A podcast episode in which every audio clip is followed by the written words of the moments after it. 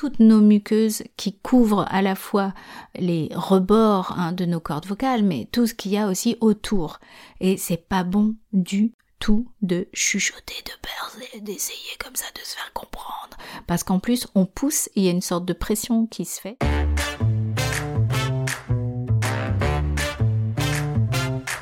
Hello, hello, je suis Van Petit, coach vocal en musique actuelle et fondatrice de l'école de chant en ligne School Vocalise. Je vous accompagne dans ce podcast chanté haut et fort à la découverte de la technique vocale. Let it snow, let it snow, let it snow. Alors il fait très froid il neige même en ce moment sur la France.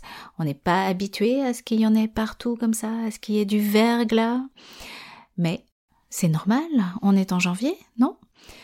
Maintenant, je ne vais pas vous faire ma Madame Météo, je suis là pour vous parler de voix et surtout pour vous aider. Donc j'ai une élève dans l'école qui m'a posé une question sur le fait que elle a eu une grippe, elle a été aphone et elle me dit maintenant comment reprendre? Parce que voilà, ça vient juste de passer donc euh, la voix elle n'est pas encore 100% euh, d'attaque, elle n'a pas retrouvé 100% sa voix d'avant euh, la grippe.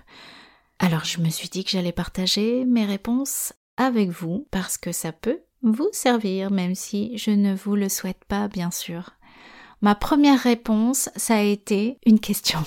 je lui ai posé une question et je lui ai dit, est-ce que tu as pu faire quelques jours sans parler?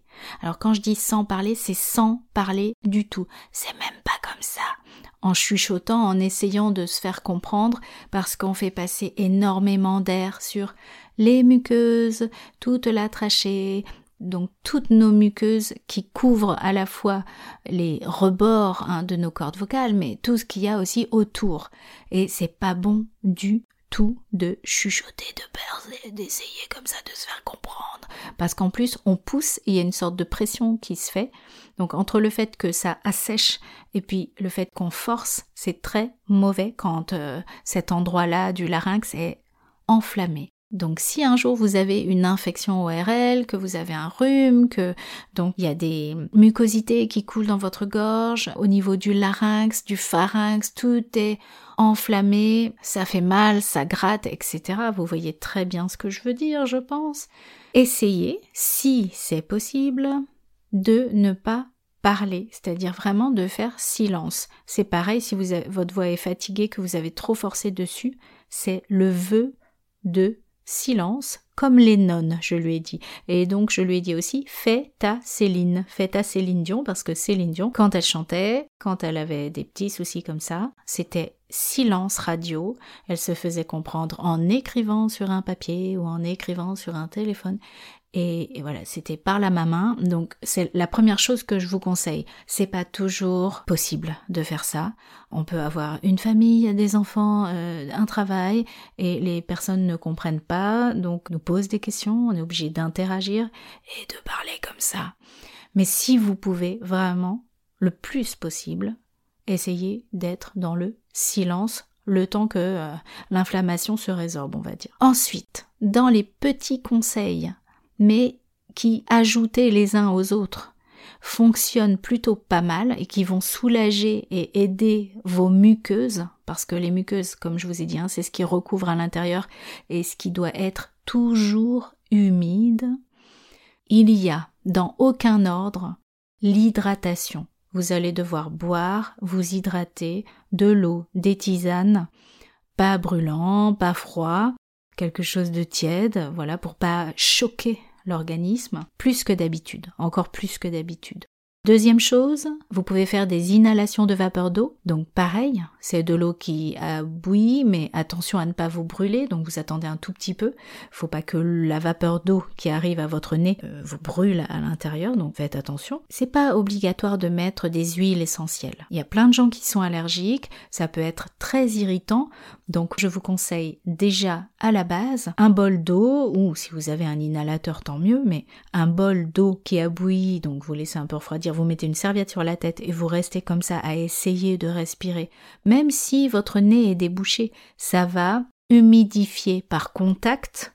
Hein. Donc on humidifie en buvant à l'intérieur du corps et on humidifie par contact par l'inhalation. Vous pouvez aussi vous laver le nez avec un pulvérisateur d'eau de mer matin et soir en hygiène. Ça c'est une hygiène régulière.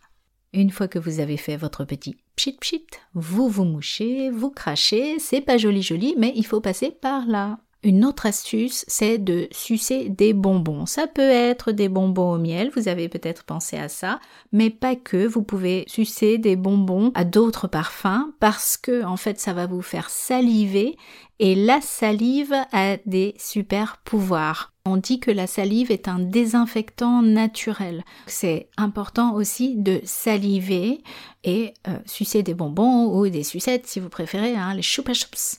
Euh, mince, j'ai dit une marque. Euh, voilà, libre à vous de prendre ce que vous préférez. Vous pouvez faire comme Eddie de Preto sur sa dernière pochette d'album avec sa sucette. Un autre petit truc, bien sûr, c'est de vous hydrater. Alors, au début de, mes astuces, je vous ai dit de l'eau, des tisanes, mais je vais être un peu plus précise. Par contre, je mets un warning, attention, U, U, U. Les trois choses que je vais vous citer, là, je vais vous demander si jamais vous voulez essayer de faire très attention et de vérifier les contre-indications des plantes qui sont contenus dans ces produits. Les plantes, elles peuvent aussi avoir des pouvoirs négatifs selon votre condition. Donc selon si vous êtes enceinte, selon si vous êtes asthmatique, selon si vous êtes allergique à tel produit, etc. Donc les trois produits que je vais vous citer, ce n'est pas un avis médical, ce sont des produits qui contiennent des plantes qui sont en libre service mais vérifiez les contre-indications, c'est-à-dire les plantes qui sont à l'intérieur de ces produits. Est-ce que vous pouvez ou pas les prendre? Le premier produit, ça s'appelle le sirop des chantres. Donc c'est un sirop comme les sirops qu'on trouve en pharmacie. Et d'ailleurs, on, peut le trouver en pharmacie, le sirop des chantres. On peut aussi le trouver dans des certains magasins naturels, euh, qui va vous aider à euh, faire du bien à votre gorge en général. C'est euh, un produit Herbalgem. Je, je, ne fais pas de publicité, enfin je ne suis pas sponsorisée, hein, mais c'est quelque chose que j'utilise et que certains de mes chanteurs utilisent. Deuxième produit, ce sont les gouttes à la propolis, P-R-O-P-O-L-I-S, toujours de Herbalgem. Et ça, c'est génial. Vous pouvez en mettre quelques gouttes directement au fond de, la langue, hein, sur la langue, mais au fond. Vous allez ressentir une chaleur et ça fait un bien fou à la gorge. Moi, dès que j'ai la voix, je sens que c'est un peu tendu, quelques gouttes et vraiment ça marche du tonnerre. Et le troisième produit donc où il faut que vous fassiez attention parce que c'est une plante, c'est des tisanes. Alors il existe des tisanes euh, spéciales voix il y en a une qui s'appelle la tisane Aphone, A-P-H-O-N-E, hein, qui peut se trouver à l'herboristerie de Paris, mais il y en a d'autres. Il y a aussi d'autres tisanes comme ça, spéciales voix. Donc regardez, elles ont des mélanges. Par exemple, la tisane Aphone, il y a de la guimauve et cette plante, la guimauve, elle est très très bonne pour la voix, les cordes vocales, euh, retrouver euh, même ne serait-ce qu'une voix parlée. Donc je vous répète vite fait ces sept astuces Hydratation, encore plus que d'habitude, c'est-à-dire boire de l'eau des tisanes. La deuxième chose, inhalation de vapeur d'eau. La troisième chose, laver le nez avec un pulvérisateur matin et soir. Quatrième chose, sucer des bonbons, des sucettes, bien bref, quelque chose qui vous fait saliver parce que c'est la production de salive qu'on veut. Par contre, ne mangez pas plein de choses salées pour saliver parce que là, ça va vous faire surproduire de la salive et après vous allez être déshydraté. La cinquième chose, c'est le sirop des chantres de Herbalgem. La sixième chose, les gouttes à la propolis de Herbalgem. La septième astuce, c'est les tisanes spéciales voix comme la tisane Maintenant, en conseil supplémentaire, si vous êtes fumeur, bien sûr, il vaut mieux arrêter. Quand vous avez une infection, quelle qu'elle soit, euh, je ne sais pas si vous vous êtes déjà fait opérer, si vous avez déjà été à l'hôpital euh, pour voilà une petite opération, quelque chose, on va vous demander, pour faciliter la cicatrisation, d'arrêter de fumer. C'est pareil pour une infection. Si vous pouvez, si ce n'est pas trop difficile, arrêtez de fumer pour retrouver l'utilisation de votre voix. Si c'est difficile, au moins diminuer, mais vraiment, vraiment, vraiment. Ça veut dire euh, bah, peut-être euh, une cigarette le matin, une cigarette le soir. Parce que bah, toutes les fumées que vous allez inhaler passent directement dans la zone malade et dans la zone où vous émettez votre son hein, sur les muqueuses directement jusqu'au poumon. Hein. Donc c'est tout le conduit en fait par lequel vous chantez qui est atteint et qui est touché par les fumées. Donc si vous pouvez, arrêtez ou diminuez vraiment.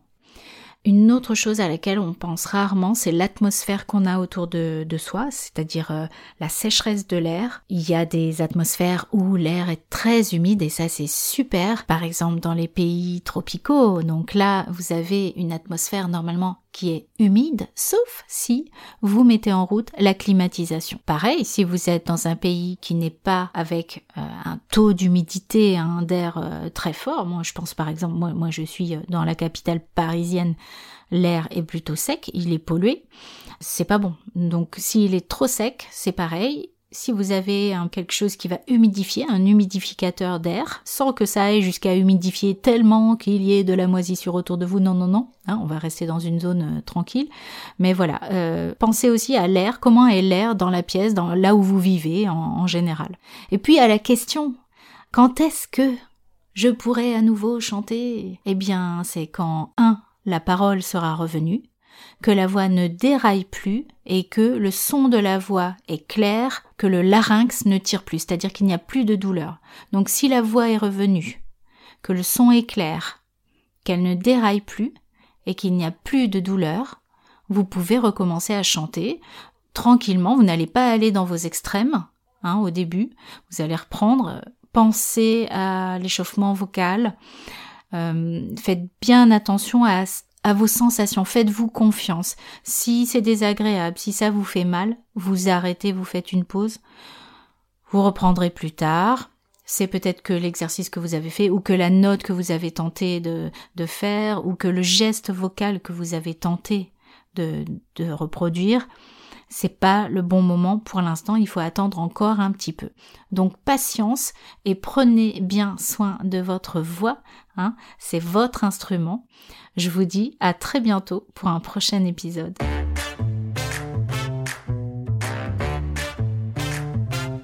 N'hésitez pas à laisser un commentaire par exemple sur Apple Podcast. Chantez bien et à la prochaine